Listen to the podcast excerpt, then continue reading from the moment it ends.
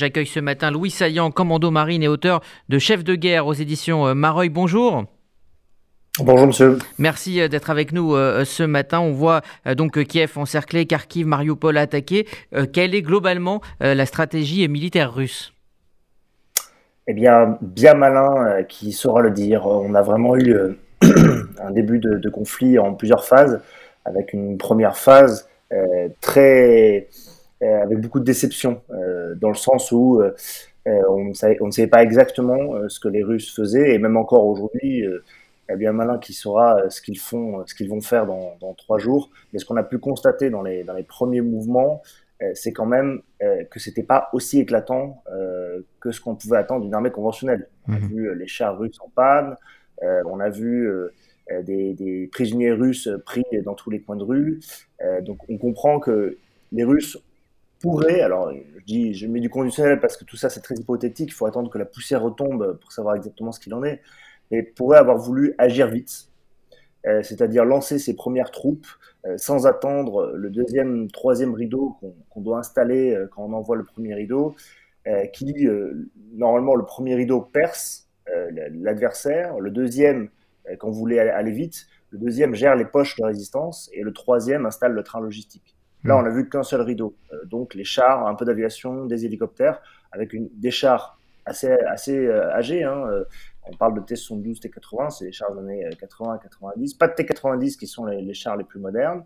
L'aviation, pareil, est assez désuète. Donc, ça pose quand même pas mal de questions. Et surtout quand on voit le, la capacité des Ukrainiens à résister, à s'organiser on se demande s'ils ne sont pas allés un peu vite en besogne et ils essaient à présent de, se rattraper dans l'affaire. Alors justement, euh, les troupes russes hein, vont très probablement euh, entrer dans, Kiev, euh, si ce n'est aujourd'hui ou demain dans les prochains jours. Est-ce qu'elles peuvent rencontrer des grandes difficultés, s'embourber dans une guérilla urbaine, parce que les, les Ukrainiens ont l'air très déterminés, à la fois les militaires mais aussi la population civile? Je pense que quand on pense à ça, on pense à l'exemple le plus proche en termes de, géopolitique qu'on peut avoir, qui serait la Tchétchénie. Dans les années 90, rappelez-vous, sous Boris Yeltsin, euh, c'est là où euh, justement Vladimir Poutine avait brillé. Euh, c'est avec le conflit tchétchène qui, s'était enlisé avec une armée de conscrits, un peu de la même manière que l'on a aujourd'hui. Seules les unités parachutistes et certaines unités d'élite sont des, soldats professionnels. tout le reste, ce sont des conscrits. et on avait eu la même problématique avec la Tchétchénie. Donc je pense que le, combat ne sera pas facile. De toute manière, pour un, fantassin, stratégiquement parlant, la prise d'une ville est toujours ce qu'il y a de plus dur. C'est un ratio, si vous voulez, de 1 à, 4, voire 1 à 5. Vous avez un soldat, euh, enfin, vous avez un soldat adverse, euh, il vous faut au moins 5 soldats en face pour pouvoir euh, le déloger. Donc, c'est vraiment, ça demande énormément d'efforts, d'où très probablement la colonne de véhicules qui monte sur, sur ces différentes villes. Alors Louis Saillant, euh, il y a aussi euh, ces 450 millions d'armements euh, promis par l'Europe. Est-ce que le matériel va arriver à temps pour freiner les troupes russes? Ah, Ça, une fois de plus, on va, considérer tout ça avec du conditionnel parce que tout ça est soumis à, beaucoup, de, beaucoup de facteurs. Donc on va attendre de voir comment ça se passe. On va attendre de voir si le matériel est correctement distribué parce que envoyer du matériel. on, voit que pour, certains matériels, euh, l'effet est là. Hein. Vous envoyez des, missiles Stinger. On pense notamment aux, missiles Stinger en, Afghanistan qui avaient été distribués, euh, euh, que les talibans avaient réussi à récupérer. Ça avait réussi quand même à, limiter les opérations aéroportées dans certaines zones. là, on va probablement avoir le, même phénomène, mais encore faut-il que le personnel soit formé. Encore faut-il qu'ils aient accès aux bonnes armes. au bon moment et sachant que les frontières de l'Ukraine commencent à, à limiter la circulation. Je pense que ça va être compliqué de, reformer euh, une armée de guérilla rapidement euh, comme ça.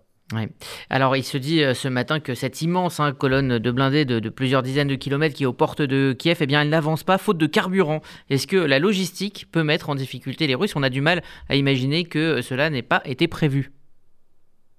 Ben, c'est le cœur de la guerre, la logistique. C'est le nerf de, de, tout le système. Euh, et quand vous, quand vous agissez, c'est un une des premières préoccupations. Alors là, ce qui est intéressant, c'est que les Russes, euh, faut se rappeler que les grandes batailles de Poutine, ça a été la Tchétchénie, ça a été euh, la Syrie, et donc ça a été la Crimée. Et à chaque fois, ce sont des batailles qui ont une forme un peu d'opération spéciale, c'est-à-dire une bataille rapide, violente, brutale face à un adversaire qui n'est pas capable de tenir le choc des premiers instants et qui s'effondre très rapidement. Dans ces cas-là, effectivement, vous pouvez avoir, vous pouvez vous contenter du premier rideau dont on parlait, tout à l'heure. Mais si vous voulez mener une stratégie de guerre qui n'est plus une stratégie de, de, d'opérations spéciales, à ce moment-là, il vous faut plusieurs rideaux. Ça prend du temps de vous organiser. Il faut ramener tout le matériel au bon endroit, à la frontière. Et donc, vous présentez aussi la possibilité de vous dévoiler dans votre manœuvre, puisque l'adversaire saura que vous amassez du matériel sur la frontière. Et donc, vous dévoilez un petit peu les, premiers pas. Sachant que la, thèse de, l'opération spéciale voulue par Poutine est aussi soutenue par son dialogue. Euh, Lorsqu'il dit on va dénazifier euh, l'Ukraine, c'est un terme très intéressant parce que c'est un terme qu'on peut retrouver euh, quand il avait parlé des terroristes en Tchétchénie. c'est un terme qu'on retrouve quand on parle des terroristes djihadistes, c'est quelque chose de très spécifique. Donc quand on, va, on dit on va dénazifier, c'est-à-dire qu'on va chercher une partie de, de, de, la population de manière spécifique, comme on le fait dans les opérations spéciales. Merci euh, Louis euh, Saillant pour euh, cette analyse et, ces, commentaires. Je rappelle que vous êtes donc l'auteur de Chef de guerre, c'est paru chez Mareuil Édition. Merci à vous et bonne journée. Merci monsieur.